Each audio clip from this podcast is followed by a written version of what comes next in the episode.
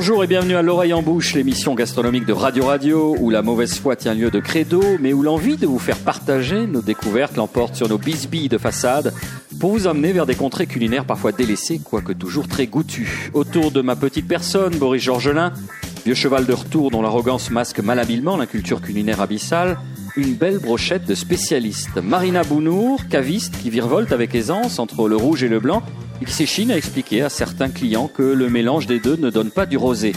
Nicolas Rivière, journaliste et jouisseur à la grande semaine, pourfendeur des faux prophètes et turiféraire du passé gastronomique de notre beau pays, qui n'est, comme chacun sait ou devrait savoir, plus que l'ombre de lui-même. Et enfin, notre dernier mousquetaire, Michael Lecumberi, restaurateur premier de cordée, savant mélange de Portos pour la gourmandise et d'Aramis pour l'art de piquer sans en avoir l'air, qui nous reçoit comme de coutume dans son établissement, le Rocher de la Vierge.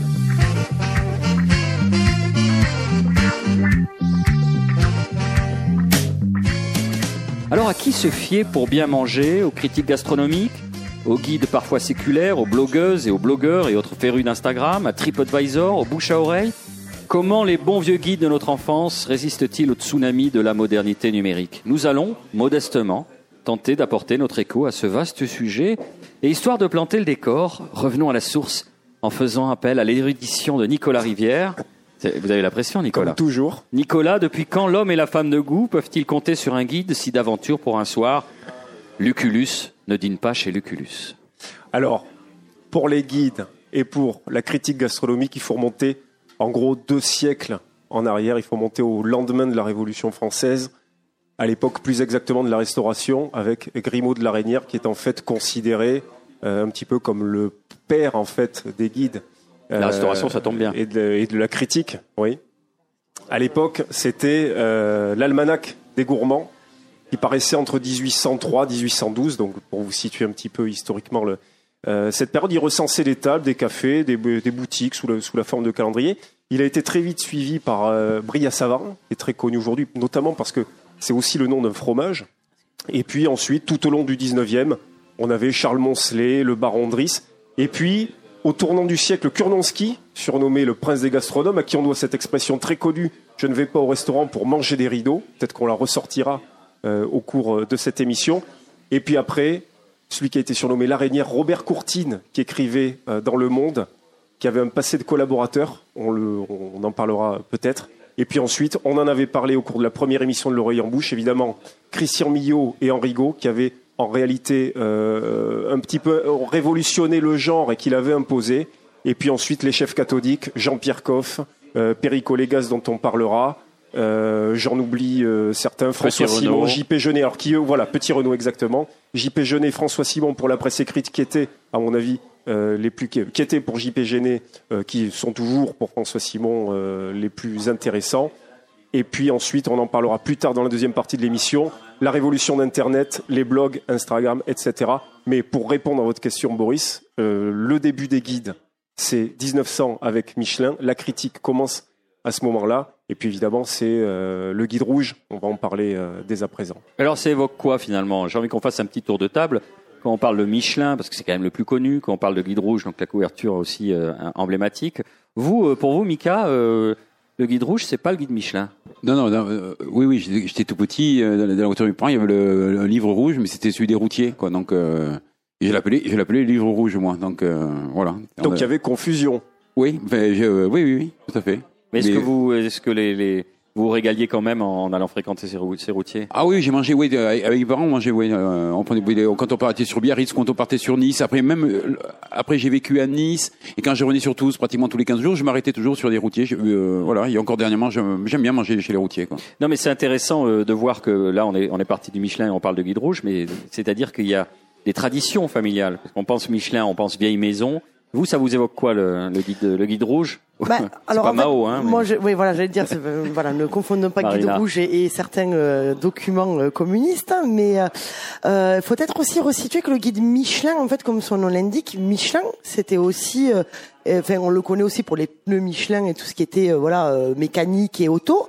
Et en fait, c'était, ça, ça démarrait un peu avec ça parce que Michelin, ça vient vraiment de ça. Donc, en gros, c'était un peu, voilà, aux, aux alentours des routes qu'on pouvait utiliser pour aller en vacances ou autre. euh, ce guide Michelin, plus de euh, nommer certaines stations essence ou ce genre de choses, donner le nom des restaurants qu'il y avait à côté où on pouvait bien manger. Donc il faut pas trop oublier d'où vient vraiment le guide Michelin. C'est qu'à la base, c'était vraiment sur l'idée de prendre la route et que c'était vraiment un guide euh, au départ euh, ben, plus mécanique presque que Oui, gastronomique. c'était les garagistes en fait qui étaient Voilà. indiqués euh, à chaque euh, chaque coin de, de départemental, de route nationale. Et d'ailleurs, le guide a été distribué gratuitement pendant des années. Ça, on le sait pas aux quelques automobilistes qu'il y avait à l'époque euh, en France. Et puis, c'est à partir des années 30, en fait, fin des années 20, qu'ils ont commencé à attribuer des étoiles, des étoiles au restaurant. Et c'est comme ça que le guide a, a commencé à avoir l'aspect qu'on lui connaît euh, encore aujourd'hui, même si je crois que ce qu'il est devenu n'a plus beaucoup de rapport avec ce qu'il voulait être au départ. Euh, Alors, on aura l'occasion de le dire. À chaque fois, on dit ça, mais on verra plus tard. Et vous verrez, nous allons en parler. Et finalement, on digresse, on passe sur autre chose. On en parlera visiblement. Là, c'est important puisque... Ouais, restons-y. Je voulais juste préciser une chose. Effectivement, euh, le but de Michelin, c'est de faire consommer du pneu. Donc, faut pas qu'on l'oublie. Et Ouais. euh, vous, la- vous le- rajoutez à ce que vous précisiez, euh, euh, ce que vous disiez, Marina, euh, certaines bornes kilométriques étaient aussi sponsorisées par Michelin. Il en reste encore dans notre dans notre beau pays. Euh, donc, on consomme du pneu. Et a fortiori, plus le restaurant est intéressant, Plus on va faire des kilomètres. Exactement. Donc l'expression qui est rentrée dans l'usage courant, on dit, vous savez, ça, ça vaut le détour. Ça vient du Michelin. Une étoile, ça vaut l'étape. Deux étoiles, ça vaut le détour. On peut se détourner. Trois étoiles vaut le voyage. Donc voilà, carrément, c'est l'expédition qu'on prévoit. Euh, On met le plaid, un thermo, on est à l'arrière de la DS familiale, on a un petit peu, euh, bon, on suit les parents parce que bah ils fument hein, à l'avant, c'est normal. On a un petit peu la nausée. Pardon? Et puis c'est une DS. et puis c'est une DS, toutes les Citroën, on le sait, à l'arrière, on est un peu... Ah oui, les coussins d'huile, les coussins d'huile. Et puis on va dans ce qui est une institution. Alors c'est une institution, donc on est reçu d'une certaine façon et on s'attend à manger d'une certaine façon. C'est un peu ça, Nicolas, j'ai bien résumé le Michelin, en tout cas. Euh, oui, c'est exactement ça. C'est surtout ça indiqué tout simplement pour des motifs pratiques à l'époque où on pouvait euh, s'arrêter euh, pour manger. Avec le temps, ça a beaucoup changé.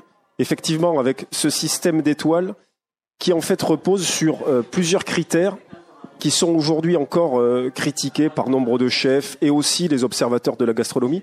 D'abord, on ne sait pas quelles sont, euh, comment sont attribuées les étoiles. D'ailleurs, les, chefs le disent, on ne sait même les chefs trois étoiles. C'est le gros problème. Ouais, le disent, on ne sait pas comment elles sont en fonction de quoi. Euh, ça peut être la couleur d'une nappe, ça peut être l'état des toilettes, euh, ça peut être tout, tout un tas de choses qui sont en réalité extrêmement opaques. On ne sait pas combien il y a d'inspecteurs. Alors, en préparant cette émission, je me suis inspiré de différents livres qui ont, abordé, le sujet. Euh, alors, pour certains, il y a une dizaine d'inspecteurs qui euh, sillonnent la France, pour d'autres, il y en a 100. Ce qu'on sait en tout cas, c'est que dans chaque guide, euh, tous les ans, il y a 9000 adresses. Elles sont censées être visitées au moins deux fois. Je vous laisse imaginer le nombre de repas que ça représente, le coût que ça représente, même si Michelin est un grand groupe. Tout ça pour dire que euh, un- une institution qui fait la pluie et le beau temps sur le- la gastronomie française, malgré tout, même si on la critique et si on n'est pas toujours d'accord et si certains la- ne comprennent pas son fonctionnement. Et parfois, c'est un suicide aussi. hein. Ouais, oui, pour le cas de Bernard Loiseau. euh, ouais. Euh, voilà, et ça- continue de, de, de, de, de- voilà, de, de, de- de- d'imposer, d'imposer en fait son dictat, sa dictature. Alors que c'était Oh, le pas du tout, fort. c'était pas 8 du minutes tout, le- d'émission, on a déjà évoqué la dictature. c'était En pas même du temps, tout de l'objectif. rouge, hein, bon. Oui, euh, référence à Mao. C'était pas du tout euh, l'objectif de, départ. Aujourd'hui, je ne sais pas si on peut s'inspirer, si on peut feuilleter le, guide Michelin pour vraiment savoir où bien manger. Plus personne ne comprend comment ça fonctionne en fait. Alors cette opacité, et, et d'aucuns observateurs disent aussi une reprise en main un peu à l'américaine euh, du système. Mais ce que vous disiez en creux quand même, c'est que 9000 restaurants, je ne sais quoi, c'est que même s'ils ont une brigade de- d'un nombre Pas tous étoilés, hein. euh, quand je Oui, dis oui. 9000, c'est 9000 adresses en Oui, on est d'accord. voilà. Mais on est censé. Ça veut dire qu'il y a un questionnement qui est sous-jacent et que je vais pas jeter uniquement la pierre sur le Michelin. C'est comment fonctionne. Quelle est leur méthode de notation pour les guides en général Alors, à titre personnel, j'ai un ami qui avait fait le guide du routard il y a quelques années. Il repartait sur une base que les gens, euh, que, que d'autres gens avaient fait avec lui, mais il devait faire Barcelone en, en 9 jours. Donc, partant de là, par, euh, ben, disons que, disons trois coups sur cinq, il téléphonait, demandait si l'adresse existait toujours, le plat principal, euh, si la, la- la- comment était la nuitée, et basta, si vous passez l'expression. On peut supposer, à une autre échelle évidemment, et eu égard à l'institution que c'est, néanmoins, que le Michelin, euh, forcément, va pas, n'a pas une visite approfondie de chaque restaurant. On ne sait pas, et c'est d'ailleurs là-dessus que le Michelin bâtit sa légende. On en revient à ça, on ne sait pas exactement euh, comment ils fonctionnent. La seule chose qu'on sait, c'est qu'ils payent leurs additions, Oui. ce qui en revanche n'est pas le cas euh, de beaucoup de journalistes. Je sais qu'on parlera de- des critiques euh, par la suite, qui est, qui est un autre problème, puisque le, le- le- le thème de l'émission, c'est à qui se fier. Mhm. Voilà, ce qu'on sait en revanche, c'est que Michelin paye ses additions. Alors, certains restaurateurs prétendent qu'ils les reconnaissent à leur façon de se présenter, d'arriver, de se comporter, parce qu'ils sont souvent décrits. Ça, en revanche, c'est une constante, souvent décrits comme des, des sortes de fonctionnaires tatillons, très vétilleux. J'ai rien contre les fonctionnaires, mais avec ce- ce- cette vision euh, hein, euh, extrêmement, euh, extrêmement euh, peut-être rigide, carrée euh, des, des choses. Qui colle pas for- ce qui- sont qui des colle pas gros forcément. rastaman, Analytique. qui arrivent pour donner oui, le mais change. qui colle pas forcément avec l'évolution de la gastronomie en général. C'est d'ailleurs pour ça qu'ils ont totalement raté le virage des années 90 et 2000. Et c'est aussi pour ça qu'à mon avis, ils font une opération très intéressante en venant de racheter euh, l'été dernier euh, les parts du fooding qui leur ouvrira d'autres perspectives d'une autre clientèle. Ou alors, ça fait comme les grands groupes industriels qui se sentent dépassés par la start-up, qui rachètent la petite start-up et qui n'ont pas compris totalement comment ça Bah, ça, a, fonctionnait. ça a Et qui 18 ans garde le fooding. Ça a 18 ans le fooding. c'est oui, plus- mais c'est un fonctionnement qui est start-up, léger, hein. euh, Michael et Couberry. Ouais, non, mais moi je trouve, bah, je suis d'accord sur le Michelin, mais je trouve que c'est bien aussi. Enfin, moi je le lis pas. Hein. non, mais Tout est dit. Que ce soit clair. non, non, mais non, mais peu importe. Je préfère la rigueur. euh, non, mais je, je vais tomber sur le logo Imio. Je préfère lire euh, Ouais. le logo Imio. Enfin, c'est perso quoi. Mais je trouve que c'est bien aussi qu'il a gardé cette ligne directrice et laissé le logo Mio et écrire, euh, présenter des restaurants comme Mio. Tu vois, euh, C'est différent. C'est bien aussi que ça existe. C'est quoi C'est une segmentation de marché? Vous voulez dire qu'il y a des gens plutôt aisés, Ouais, plutôt, euh, seniors qui vont Oui, moi je pense que ça se s'adresse à certaines, ah oui, à certaines personnes, c'est sûr. Et puis C'est c'est pas que c'est une certaine gastronomie euh, aussi. Le, le guide Michelin, euh, quand on prend les bibes gourmands, euh, c'est justement euh, destiné à, à donner une distinction à des restaurants qui ont des Oui, oui. rapports qualité-prix en dessous de forcément 30 l'argent, mais euros. plutôt un type de Euh, cuisine. Justement, le bib gourmand, c'est plus Ah, pour mettre en avant la bistronomie. Enfin, le mot bistronomie m'énerve un peu, j'avoue, mais euh, mettre des, des personnes voilà, qui travaillent des produits frais, qui font des choses, euh, des menus un peu plus complexes que le steak frites classique, et qui sont en dessous d'un certain prix et qui sont récompensés pour ça. Donc mais à ce moment-là, c'est aussi ça. le Go Emilio et le fooding sont pas plus pertinents pour euh, Moi, je pense. spécifiquement les restos de, qui Mais moi, je pense concernés par un bib tout autant pertinent. Après, je pense que c'est tout simplement euh, l'idée de, des- que les gens se font sur tel ou tel guide, en fait, tout simplement. Mais je pense qu'au fond, au final, euh, si on si on recoupe bien, si on recroise bien toutes les personnes qui sont mises en avant, soit par le Goemio, soit par le Fooding, soit par le Michelin, au final, à 80%, on se recoupe quasiment sur les mêmes personnes, ou du moins sur les mêmes restaurants ou les mêmes idées de restaurants ou de types de restaurants.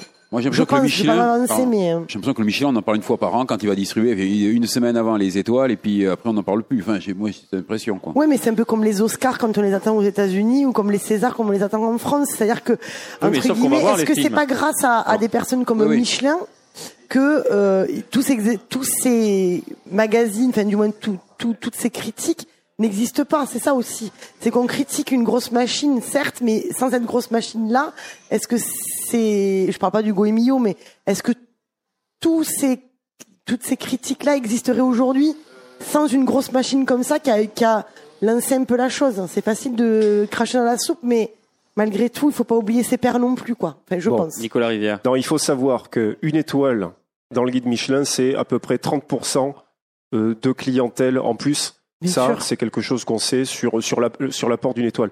Et Ce qu'on n'a pas dit, c'est qu'il n'y a pas que le guide Michelin. Il y a le Bien l'eau, il y a eu le Le B, euh, il y a eu plus, de- donc dernièrement le fooding, effectivement, omnivore, des guides qui sont beaucoup plus confidentiels. Pour vous donner une idée, euh, le Michelin, en 2000, pour leur centenaire, ils ont revendu 600 000 exemplaires. Aujourd'hui, euh, considé- on considère d'après Livre Hebdo qu'ils en vendent entre 75 000 et 100 000. Après, Nicolas, c'est le papier qui se vend moins aussi. Le livre, le, Oui, mais à partir général. du moment, à partir du moment où, on- ça se vend six fois moins, euh, on pourrait considérer que leur euh, leur influence s'amoindrit, alors que c'est pas le cas. Comme on disait tout à l'heure, ça continue d'être l'étalon maître aujourd'hui. Euh, de la haute gastronomie quand oui, même. de la haute Sur le gastronomie. segment du haut de gamme, Ouais, pour ouais, parler haut de euh, gamme, comme un, haut de un gamme. marketeur, un ouais. marketeur horrible. Ouais. Et puis ils ont eu des couacs énormes. Ils ont ils ont consacré des restaurants dont les chefs étaient partis. Ils ont donné des étoiles à des restaurants dans lesquels certains chefs très renommés n'étaient pas encore arrivés. Euh, voilà, il y a eu aussi euh, des, des, des éléments qui auraient pu les, dé- les décrédibiliser à mort. Et finalement, ça n'a pas été le cas. Et des chefs aussi qui ont refusé des étoiles. Alain Sanderance au Lucas Carton en Ouais. 2005, il renvoie ses étoiles. Alors Michelin euh, On dit peut pas, toujours, on peut pas. voilà, Michelin dit toujours si on doit refuser des, si on doit, c'est nous qui retirons les étoiles, les Ça, chefs n'ont pas les refuser. Bras, incroyable pas bras, pouvoir, exactement. euh, Bras, cette ce année, qu'on cette année. Mm. Bras cette année à la gueule qui, qui a dit je- je- j'arrête. Et il y a que le Michelin qui peut les retirer. Exactement. Donc il, il demande à ce que leur le nom soit retiré du guide. Et c'est eux qui ensuite décident s'ils retirent les étoiles ou Ils pas. enlèvent les pneus des voitures aussi des chefs. pas. Pour redorer leur blason, euh, Marina vous expliquait c'était des c'était euh, les grands précurseurs, les grands pionniers. Et d'ailleurs, si on parle autant d'eux depuis 15 minutes, c'est bien que leur influence est encore importante. Euh, vous disiez en préparant cette émission, Michael, que euh, peuvent avoir dans certains pays émergents au niveau de la gastronomie une influence positive. En Corée du Sud, le Michelin est sorti et ils ont pas éliminé, mais euh, on ne parlait que de la cuisine japonaise en Corée du Sud. Ils ont mis en avant une restauration, euh, la restauration coréenne. Et dans, et dans le guide, il y a euh, pratiquement que, que des restaurants euh, coréens et euh, voilà. Et, Ça a euh, permis la résurgence d'une culture culinaire locale. Ouais, et puis et, et grâce à, à eux, il y a de plus en plus de en, euh, des chefs qui qui sont qui partent en Corée, qui reviennent avec des euh, avec des, des influences. Enfin voilà, je dis pas que c'est euh, Mais après, on- enfin, après, on peut faire le parallèle aussi dans le vin avec euh, ce genre de ce genre de sujet aussi. Il y a, il y a beaucoup, il y a beaucoup d'exemples là-dessus même dans le vin, Oui, par pas exemple. que sur les guides. Ici, dites-nous. Ben, en fait, si vous avez des grandes machines, enfin, des, vous avez, pas, pas des grandes, grosses machines, c'est pas vraiment très joli, mais on va avoir des, des appels, enfin, on va avoir des, des vignerons ou du moins des domaines qui vont avoir, qui vont avoir des noms extrêmement réputés et réputés, reconnus, du moins, on aime ou on n'aime pas. Malgré tout, ce sont des personnes qui, il y a 50, 60 ans ou un peu moins, se sont installées dans des régions qui étaient méconnues du grand public. Et aujourd'hui, on dit oui, mais ces gens, ces vins-là, ils sont trop chers tout ça, tout ça. Maintenant, aujourd'hui, on trouve des trucs moins chers. Ok, mais c'est grâce à ces vignerons-là qui, à 30 ans, 40 ans, ont cru à un certain vignoble que les vignerons d'aujourd'hui peuvent se permettre de vendre leur vin à des prix beaucoup plus corrects qu'avant et avoir une meilleure image. Et c'est grâce à ce rayonnement-là N'oublions pas les grands anciens qui ont montré la voie. Voilà. Oui, Alors après- après, ils n'ont pas toujours tout juste, mais ça quand même, ça peut aider. Après, je rejoins ce disait Nicolas. Après, moi, j'ai quand même l'impression sur l'histoire du guide, enfin, ou même de la, si on compare par rapport à la, à la cuisine en, en France, c'est qu'ils ont loupé pas mal de choses. hein. Le, années 60, enfin, la, la nouvelle, qui arrive, la nouvelle cuisine, ils sont pas, c'est le Gomio qui est, euh, qui est créé. Et euh, les années 2000, où vraiment, on, parle- le- le- le- on parle d'une, qui viennent d'ailleurs de l'étranger, euh, beaucoup, enfin, c'est une cuisine étrangère. Les chefs étaient, beaucoup plus libres. On a l'impression qu'ils avaient la banane. Ils étaient pas habillés euh, dans leur truc. C'est New York, c'est Londres. Et là, c'est le fooding, c'est tradition. qui, qui va à New York, Londres, voit, voit cette nouvelle cuisine qui n'y a pas encore en France, qui revient et qui, voilà, qui crée avec, au départ, c'est Nova. hein, Nova, est- Radio Nova est présente, mais euh, voilà, c'est, il Ce que loupe vous voulez dire, c'est qu'il y a euh, une grande inertie entre les changements euh, et les influences et, le, et la reconnaissance par le Michelin, qui est beaucoup plus tardive ou qui reste dans un conservatisme de Exactement. bonne loi, parce qu'ils estiment que les gens qui lisent le Michelin attendent cela. Euh, Nicolas Rivière. Oui, non, mais c'est toujours cette vision euh, de la nappe amidonnée, euh, du homard. euh, voilà, le Michelin, ça a toujours été ça. Euh, Christian Millot et Henri Gaud, quand ils arrivent dans les années 60, qui théorisent la nouvelle cuisine et qu'ils lancent euh, leur magazine puis leur guide, ils, enfoncent la carrosserie de tous ces gens-là. D'ailleurs, euh, enfin Courtine, qui écrivait dans Le Monde, euh, je vous cite exactement euh, ce qu'il disait. Euh, Son écriture est bardée d'à peu près et farcie au truisme. Quand il, quand il déboule, il révolutionne la chose et le fooding fera un peu pareil. Ce qu'on a oublié de dire, c'est que le Michelin, il n'y a pas de rédaction. Euh, Michael, vous disiez, je ne le lis pas, ça peut pas se lire le, le- le Michelin, c'est juste euh, des appréciations données. sans c'est sache qui arrive là Voilà. où il y a des écrivains, quoi. A-. Alors qu'au début, euh, euh, Grimaud de la Reynière et Bria Savarin, eux étaient des plumes. D'ailleurs, c'était plutôt les agapes, on se faisait péter la sous-ventrière, etc. Euh, on est on est arrivé avec des écrivains parce que Christian Millot était un écrivain. Et d'ailleurs, ils ont donné les- ces lettres de noblesse, leurs lettres de noblesse à la critique gastronomique. J'en finis juste. Euh, il faut s'imaginer que euh, à, la, à la libération, après l'épuration, euh, c'était un sous-genre, la littérature gastronomique, le journalisme gastronomique. C'était, on n'avait pas besoin de carte de presse, et donc se sont recyclés dans cette catégorie-là. En fait, tous ceux qui avaient collaboré, qui pouvaient plus écrire nulle oui, part, et donc euh, voilà, ça, ça, ça a donné quelque chose de, de, de, de très étonnant. Mais c'est vrai que là, y a une, on franchit un cap avec Christian Millot Henrigo qui, qui, qui forge en fait le, le, ce qu'on connaît aujourd'hui, la critique qu'on connaît aujourd'hui. Alors, pour rester dans, dans l'objectivité et la neutralité la plus malveillante, je suis allé demander son avis à un, restaurateur non toulousain, à Bagnols-sur-Mer. Il s'appelle Manu Desclos, c'est le chef d'El Shaikh Delmar. Pour une entrevue, vous entendrez euh, plutôt à la cool. Hein. La radio, il en a à peu près rien à taper. Manu Desclos, Ouais. est-ce que c'est encore pertinent le, le Michelin aujourd'hui? Dans un sens, oui. Dans l'autre, peut-être pas. Dans le conformisme qui est allégué à ce, genre d'endroit. le conformisme, c'est le, le, service, par exemple.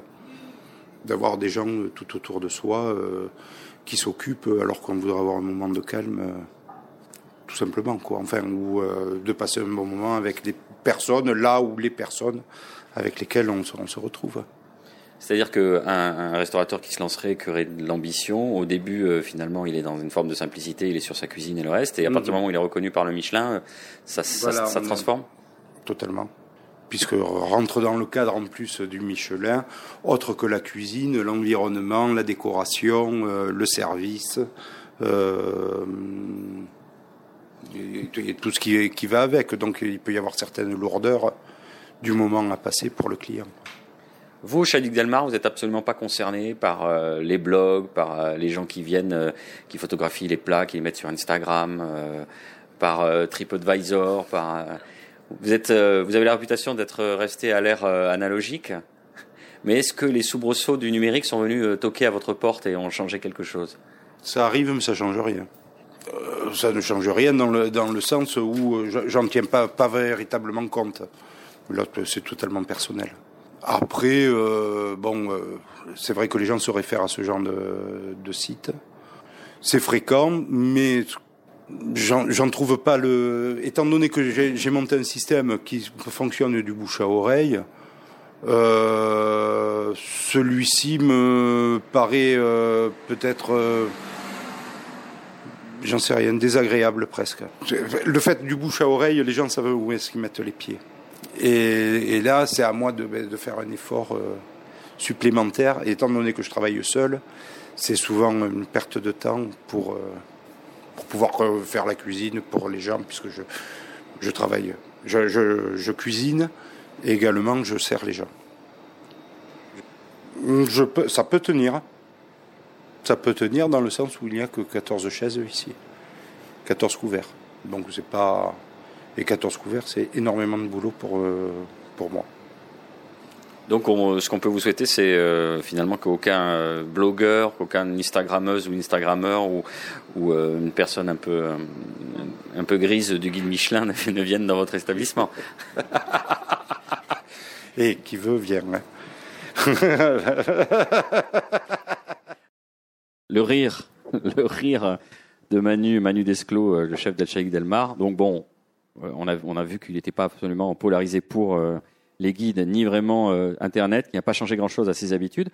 D'autres restaurateurs, cependant, ont été très impactés, en bien ou en mal. On vient d'évoquer le, Michelin, mais cette fois-ci, on va s'intéresser bah, finalement aux nouveaux algorithmes. Récemment, ça a été souligné par Libération, un restaurant de quartier s'est retrouvé assailli de clients, notamment de clients qui venaient du Crillon, car l'algorithme de TripAdvisor a classé ce restaurant premier euh, dans la capitale.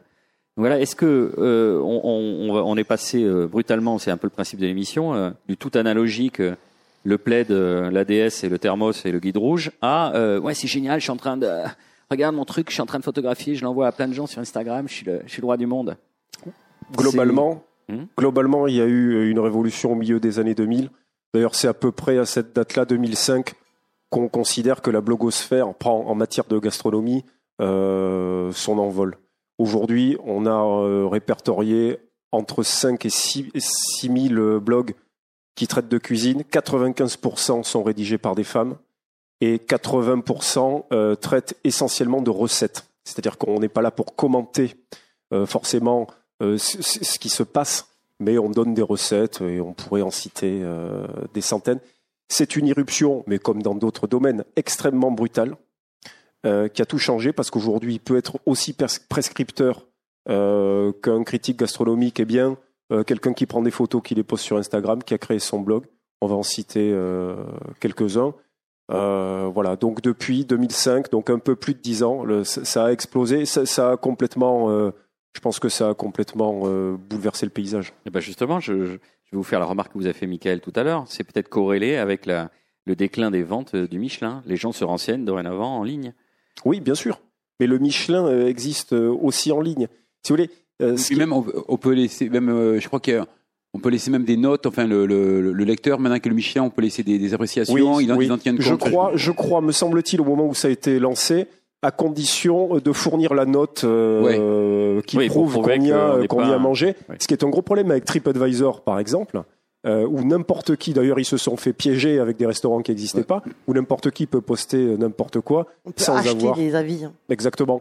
euh, sans, sans y avoir euh, mangé. C'est en ça que le fooding aussi avait inventé quelque chose. Le ticket. C'est que ouais, il y avait le ticket. L'addition, euh, l'addition. exactement. Il y avait l'addition. Alors vous, à titre euh, personnel, en tant que restaurateur, Michael Ecumberi, euh, le TripAdvisor, euh, c'est bon, c'est pas bon, ça vous emmène des clients, euh, c'est juste, c'est injuste Après, moi, je pense avoir une clientèle euh, vraiment TripAdvisor. Euh, il y a, ça dépend de la, la restauration. Je, je le vois. J'ai très peu, enfin, j'ai 50 euh, critiques, je crois, euh, avis, 50 avis.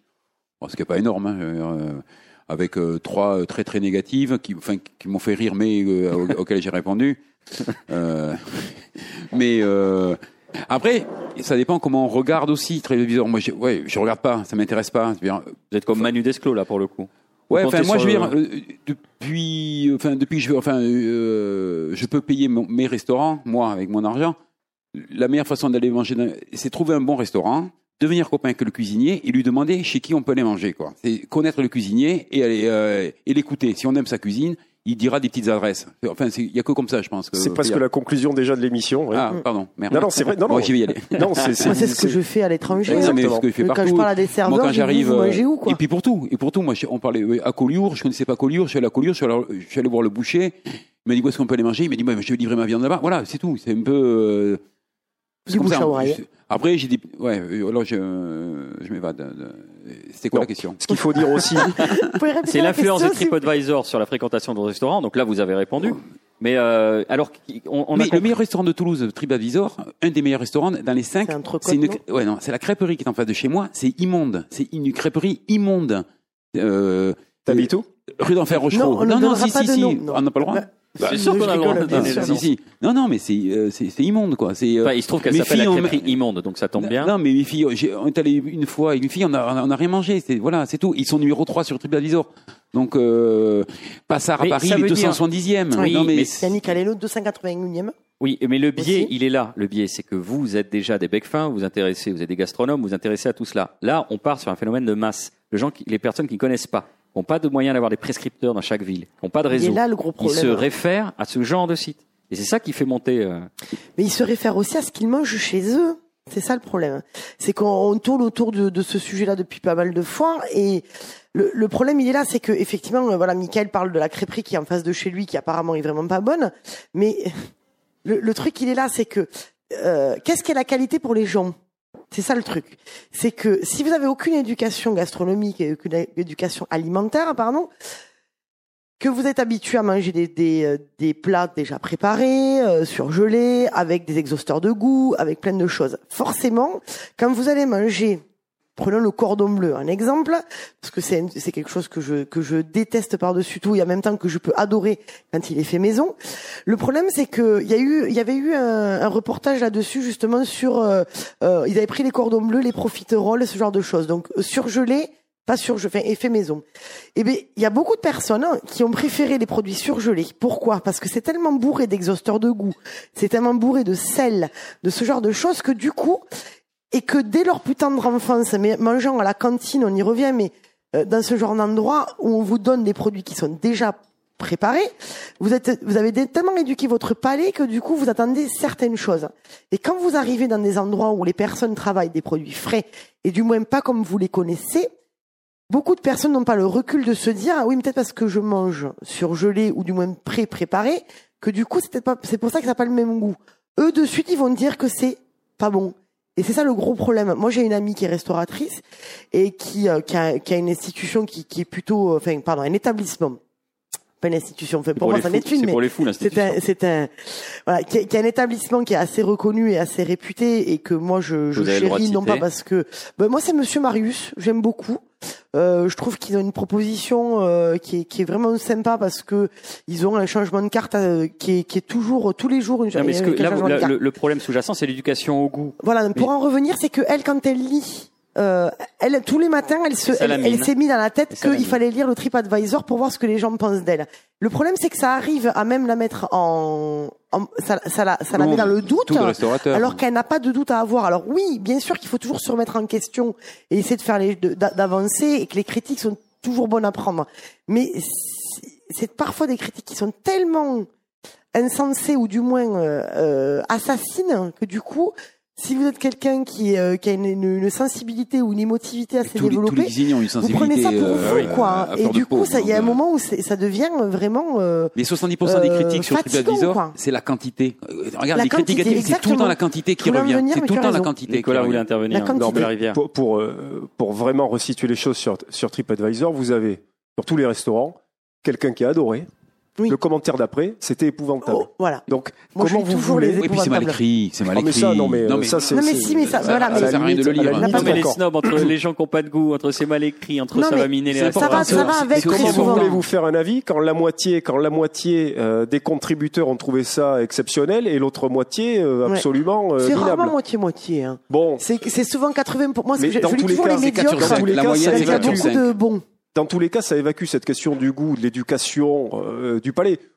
On- Voilà, on a affaire à des gens parce que la lumière était euh, mal orientée ou parce qu'ils étaient assis à côté de la porte, qu'elle était un petit peu ouverte, ben ils ont détesté ce qu'ils ont mangé ou inversement. Voilà, ça n'a ça n'a aucun sens. Le problème, c'est que ça reste peut-être prescripteur pour ceux qui n'ont pas trop l'habitude en fait d'a- d'a- d'aller au restaurant. Les gens, ils aiment manger. Où est-ce qu'il y a, où les gens vont manger, surtout? Enfin, il y a Oui. du monde. Oui, En revanche, et ce qui est, et ce qui est important à dire sur, cette, sur, sur la révolution euh, digitale ou numérique, euh, c'est que certains blogueurs, en revanche, sont devenus aujourd'hui euh, deux véritables euh, de- de- oui, que, ils, ils conseillent et on, et on les suit. C'est le cas à Toulouse évidemment avec Rodolphe Lafarge qu'on connaît tous ici, dont le, le blog, je rappelle, s'intitule je crois Rock'n'Roll. Around Food. Il me, il me semble. Qui est plutôt objectif. Euh, oui, oui, qui- en tout cas qui, a- qui a- qui fait, qui fait un travail alors qu'il n'est pas de la partie, hein, il, faut le préciser. Il écrit pas assez, comme. Il, Il écrit moins qu'auparavant, Ouais, exactement. euh, c'est vrai. Mais voilà, il fait, il fait un travail, il fait un travail intéressant. Et je crois que lui, pour le coup, il est suivi par la plupart des gastronomes et des fines bouches euh, toulousaines de la région et peut-être même au-delà. Ouais, pour moi, il a été très important. Enfin, je veux dire, les- le- le- dès que j'ai ouvert, il est venu assez rapidement. Il a écrit un article et ça, pas des amplis. Je veux dire, euh, c'est immédiatement, immédiatement. Donc là, on a un exemple quand même concret, même si on est sur un public euh, captif, c'est-à-dire un peu, pour parler euh, encore trivialement du marché, sur un public de niche, des gens qui s'intéressent à. Vous avez vu, c'est le jour et la nuit entre le moment où il a publié son, sa, sa note de, de blog et Ah oui, oui, oui, oui. oui. donc ça marche. En fait, on comprend qu'il y a un effet de levier. mais là, c'est un prescrit. On parle vraiment de, de, C'est un de vrai personnes. prescripteur. Oui, oui. Donc on sait que pour le Oui, grand public, on avait que TripAdvisor, donc il y avait des moyennes. Il y avait, on, a, on a compris que ça s'adressait là aussi. euh, il fallait plutôt éduquer les gens au goût avant qu'ils s'intéressent aux, aux restaurants qui en valent la peine. Et à, dans l'autre, à l'autre bout du spectre, on a donc des blogs de niche, des blogs bien spécialisés. Mais qui connaît, euh, pour paraphraser, je veux pas, euh, euh, je ne connais pas personnellement Monsieur Rodolphe, mais euh, le problème c'est que est-ce qu'on peut avoir un effet de prescription, pas de masse, mais plus grand public, et qui marche? Oui, Est-ce bah, qu'on a- Donnez-moi un exemple. ah euh, Vincent. Pousson, Ouais.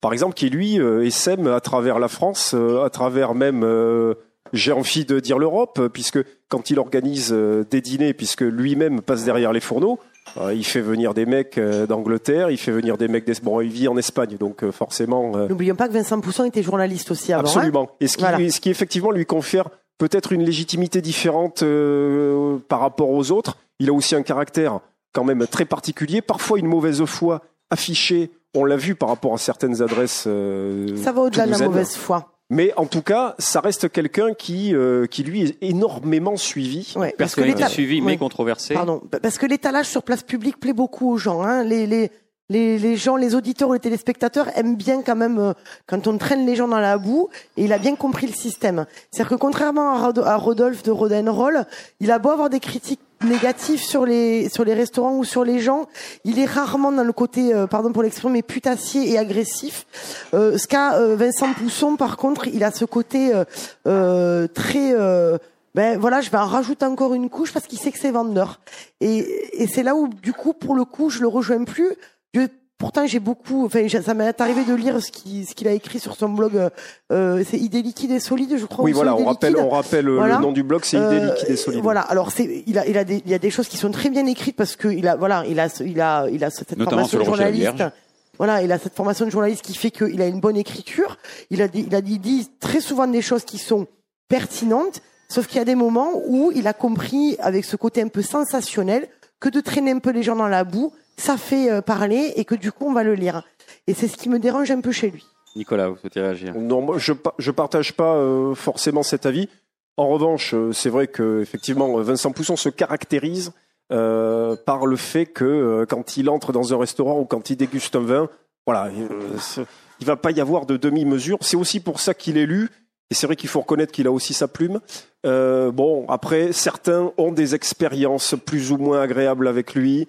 Euh, voilà, moi je cache pas que par rapport euh, à ce qui s'était passé, parce que la caisse de résonance de son blog, c'est surtout Facebook, les réseaux sociaux. Oui. Euh, un épisode qui me vient en tête par rapport au Bacaro euh, l'an passé, où j'avais été euh, surpris par la Pour nos- façon dont pour les nos auditeurs, un Le restaurant de banlieue, il a, de suite, voilà qui avait été qualifié ouais. Restaurant de banlieue, est C'est un bar à vin, euh, tapas élaboré, euh, voilà. il y a un travail derrière. Ce qui était certain, c'est que l'emballement qu'il y a eu euh, autour euh, de cette affaire ne le méritait pas.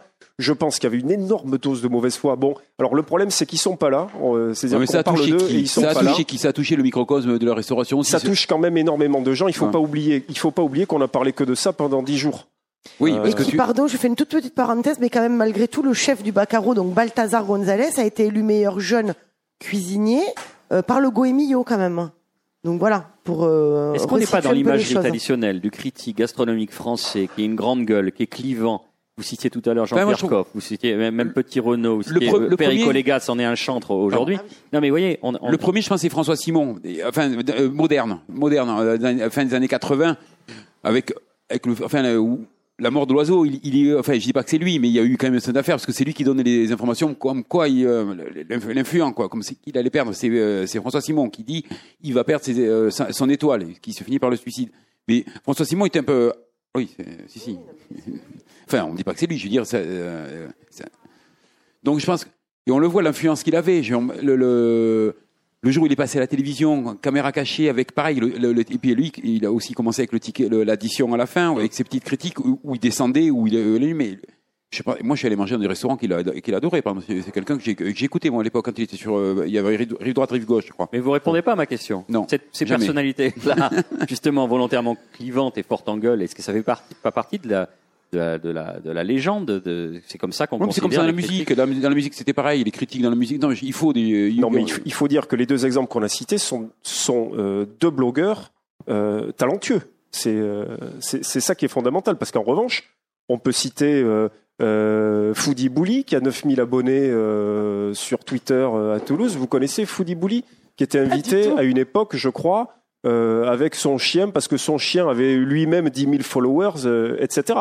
Euh, Hello Toulouse euh, est un autre blog. Je, je parle évidemment des blogs toulousains, puisque, puisque en bouche traite principalement euh, de, de, de, de- de- Du régional. voilà, où on aimait en tout cas. Ah, mais euh, sur Toulouse, il y en a plein, je sur- vous en sur ce chercherai, rayon-là. il y a le Enflammé. Béguin, enflammé, voilà. et, euh, bon.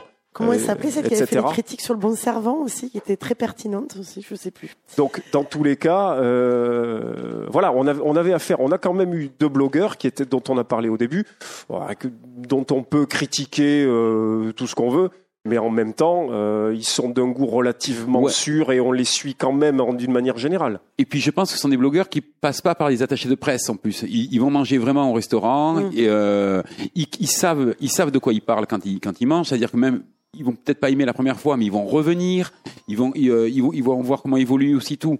Aujourd'hui, euh, la, la- plupart des restaurants, enfin, euh, tu vois, la promenade, a un attaché de presse. Je veux dire, maintenant, il faut passer par l'attaché de presse, par exemple, comme comme tous les grands restaurants. Il y a beaucoup de, beaucoup de critiques. promenade. Mais euh. Rodolphe, c'est pas votre attaché de presse? Non, non, non, non, pas du tout. Non, non, non, non. Non, mais je veux dire, beaucoup de journalistes maintenant pour parler d'un restaurant vont passer par l'attaché de presse. Ils vont même pas aller dans le restaurant. Je veux dire, euh, c'est Gaudry qui en parlait même à, France Inter, qui disait sur 10 restaurants dont il va parler, il y en a 6 c'est euh, c'est l'attaché de presse qui envoie des qui envoie des, euh, des- enfin, des- Absolument, mais d'ailleurs, le chemin se fait dans le sens inverse, c'est-à-dire c'est l'attaché de presse qui propose aux journalistes Oui, euh, d'aller euh, déjeuner, en euh, fait. dîner. oui, oui. Il ne effectivement. paye pas et là il ne paye Alors, pas. c'est- ben, là- c'est tout un problème. D'ailleurs, y compris, enfin, les journalistes euh, très connus, les critiques gastronomiques, Perico Légas euh, l'a dit, François Simon l'a dit souvent, JP Géné euh, le disait aussi. Euh, ça, c'est un problème. Ne pas payer son addition, c'est un problème. Être invité régulièrement, c'est un problème.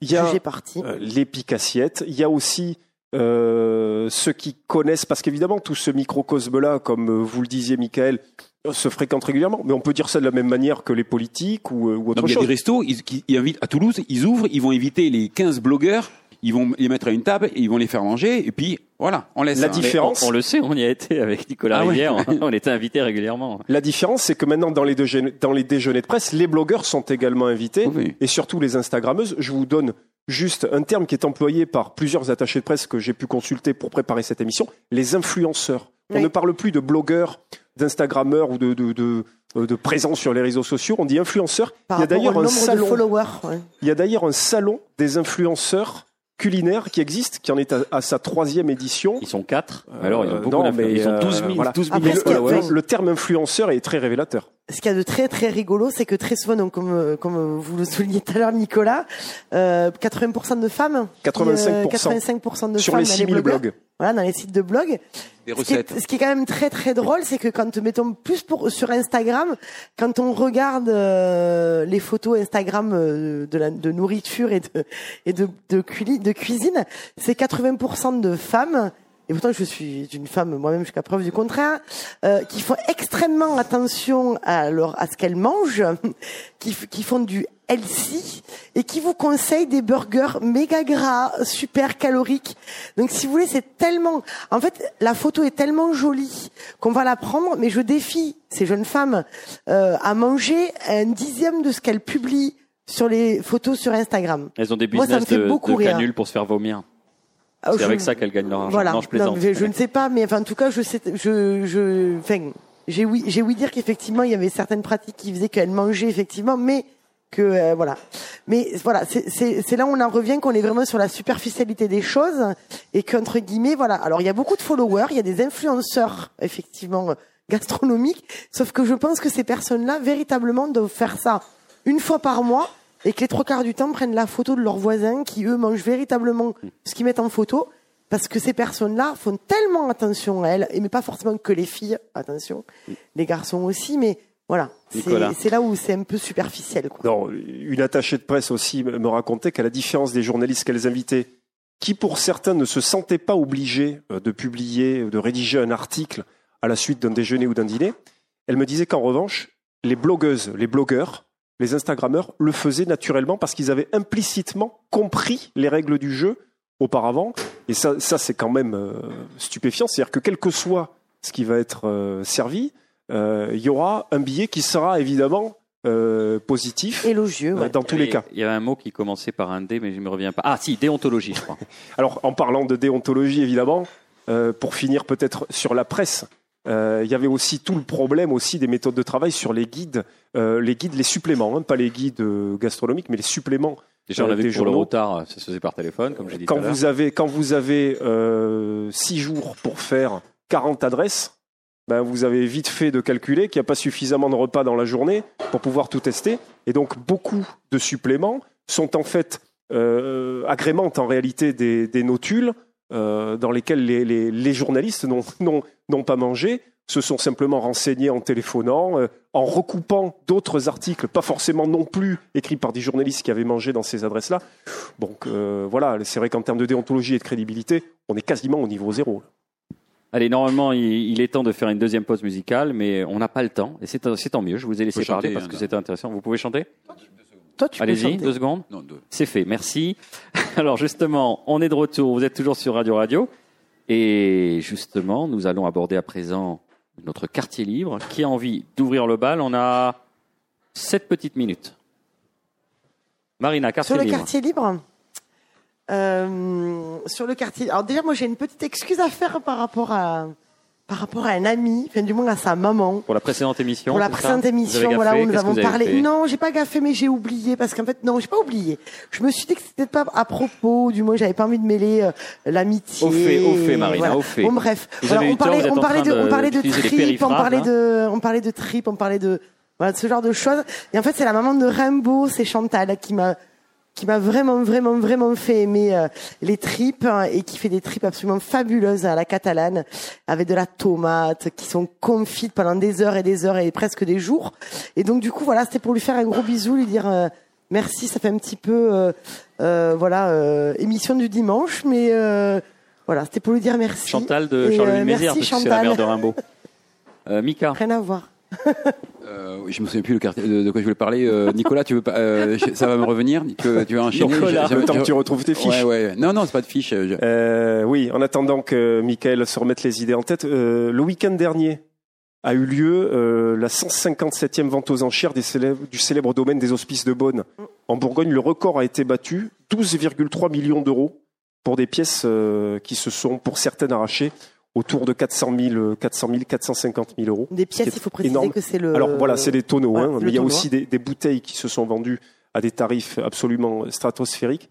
Il se trouve qu'en donc Bourgogne, on parle de vin de Bourgogne pour ceux qui... oui, entre Dijon et, euh, et Mâcon, voilà, hein, pour le faire du nord au sud.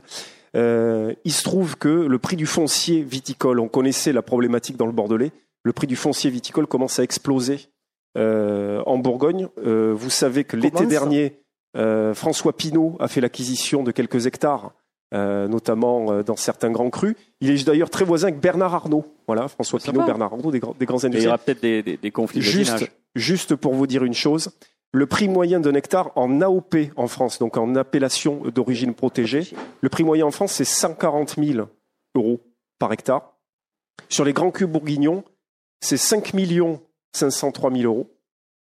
Dans l'Aude, l'hectare moyen, est-ce que vous avez une idée Ah, c'est 1000 euros, je crois, même pas. Non, c'est c'est 10 Un fois plus. C'est 10 fois plus? Ah. Ouais. Bon. Ça dépend, ouais, ça Mais dépend. c'est quand même euh, bien inférieur à ce qu'on a en Bourgogne. Alors justement pour aller dans votre sens, puisqu'on était euh, allé voir l'ami Manu Desclos à El Chalik Delmar euh, ce week-end, et il y avait un couple, un jeune couple de Japonais, qui ont fait euh, leur gamme pendant 10 ans en Bourgogne, de vignerons, impossible pour eux d'acheter évidemment, et là ils étaient à Banyuls, et ils sont en train d'élever leur première euh, cuvée, Euh, donc ils seront fin prêt l'année prochaine. Donc voilà, Ah bah, ils ont appris les, les- les- Cela dit, ils ont été à bonne école, je ne me souviendrai pas des noms des vignerons, mais vous les connaissez probablement, enfin des gens assez... euh, assez prestigieux. Et ils vont euh, ils ont trouvé le- du foncier euh, mais ça les gêne pas visiblement hein. donc la, voilà la méthode bourguignonne Il y a beaucoup de Bourguignons qui se sont expatriés en Roussillon, hein. beaucoup, avec leur méthode bourguignonne sur des terroirs euh, du sud. Michael vous avez retrouvé ce que vous vouliez nous dire Non, mais je viens de prendre- je je vais vous faire deux la semaine prochaine. attention hein, Oui, c'est promis. important Promis, deux. alors moi j'ai une dernière recommandation à faire qui m'a été suggérée par notre réalisateur ici présent Antoine Maignan c'est une application que je trouve euh, fort utile qui s'appelle Too Good To Go et qui euh, a Too Good To Go Euh, alors, c'est le problème de- d'utiliser des, des, Des des mots mots anglais. en anglais Mais l'idée est très chouette euh, parce qu'on nous bassine souvent avec la disruption, avec des applications qui vont changer la vie des gens. Euh, Bon, on, télécharge les applis, on les, euh, on les efface aussi, aussi sec. Celle-là était très intéressante. Elle répertorie les invendus chez beaucoup de commerçants qui jouent le jeu, notamment des pâtisseries, des boulangeries, des choses comme cela. Euh, et vous avez des paniers, des paniers surprises. C'est-à-dire, vous ne vous savez pas ce que vous allez avoir à la fin de la journée, mais, mais entre 3 et 4 euros pour un équivalent de 12 et 15 euros. C'est-à-dire, euh, voilà, un panier qui vaut 12 et vous, vous attrapez les Ah oui, choses à c'est 4 euros. ouais. On a testé. Ça, c'est super. On a testé. Antoine Maignan a testé. Boris Georgelin ici présent a testé. On vous le recommande. C'est très intéressant. Autour de chez vous, donc ça fait avec un, un repérage GPS, si vous voyez. Ok, moi, vais pas manger la crêperie euh, qui est en face de chez moi. Quand même. non, justement, il faudra se déplacer un petit peu. Mais, par exemple, tout vendu, troisième. par exemple, un exemple, il, y a deux- il peut y avoir un, euh, une boulangerie très, un- très classique comme le Temple des Douceurs à Esquirol. Il peut y avoir Sandian aussi. Sandiane, comment on dit? Sandiane Sandiane. Sandiane, De pardon. Monsieur Delpech. Voilà. Euh, donc, vous voyez, ça va. On et- dit Delpech? Oui. On dit Delpech ou Delpech, je ne sais pas. Vous faites comme vous voulez, vous le dites pas même. Je trouve que c'est, il la ramène beaucoup pour quelqu'un qui n'a pas fait ses devoirs. Qui? Michael Lecumberi. Ah oui, non, euh, c'est lamentable. Mais en même temps, il était en cuisine. Un dernier des derniers, vous avez une minute. Euh, oui, on va quand même rendre hommage euh, à plusieurs euh, journalistes qui nous ont permis de préparer cette émission. Deux ouvrages qui vous intéresseront forcément. Celui d'Émeric Mantoux et d'Emmanuel Rubin, paru chez Flammarion en 2011, qui s'appelle Le livre noir de la gastronomie française. Très important à mettre évidemment dans toutes vos bibliothèques. Celui de Jean-Claude Renard, paru en 2014, Arrière-cuisine, enquête sur les petits secrets de la gastronomie française. On reste un petit peu sur la même euh, thématique. Euh, J'en profite aussi pour dire qu'on parlera de vin euh, et de guide en matière de vin dans la prochaine émission. On parlera de Robert Parker et on parlera aussi du Rouge et le Blanc, qui est une revue. Oui, Euh, qui est voilà, super. Marina. Ah, Marina, qui vous est avez retrouvé vous aussi vos et qui est- fiches. Qui est, génial. Non, mais j'ai pas besoin des fiches pour savoir. Le rouge et le blanc, c'est très bien parce que c'est indépendant, sans publicité, et, euh, et c'est euh, voilà, ça parle de, ça donne des, des conseils aux, aux gens, euh, autant sur, ben voilà, là l'article c'était sur la minéralité, qu'est-ce que la minéralité, ce genre de choses, et c'est très bien, c'est très bien Très, fait. très minéral.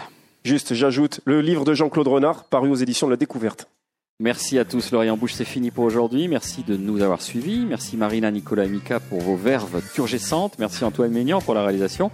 Vous nous retrouverez sur le 106.8 de Radio Radio et Radio Radio Plus à la faveur des rediffusions et sur Radio Radio Toulouse.net. Et comme le disait Jacques Borel, toujours fringant nonagénaire, qui a inspiré le personnage de Jacques Tricatel dans L'aile ou la cuisse, comme quoi la bouffe d'autoroute, ça conserve. Je ne veux pas qu'on m'aime, je veux qu'on m'obéisse.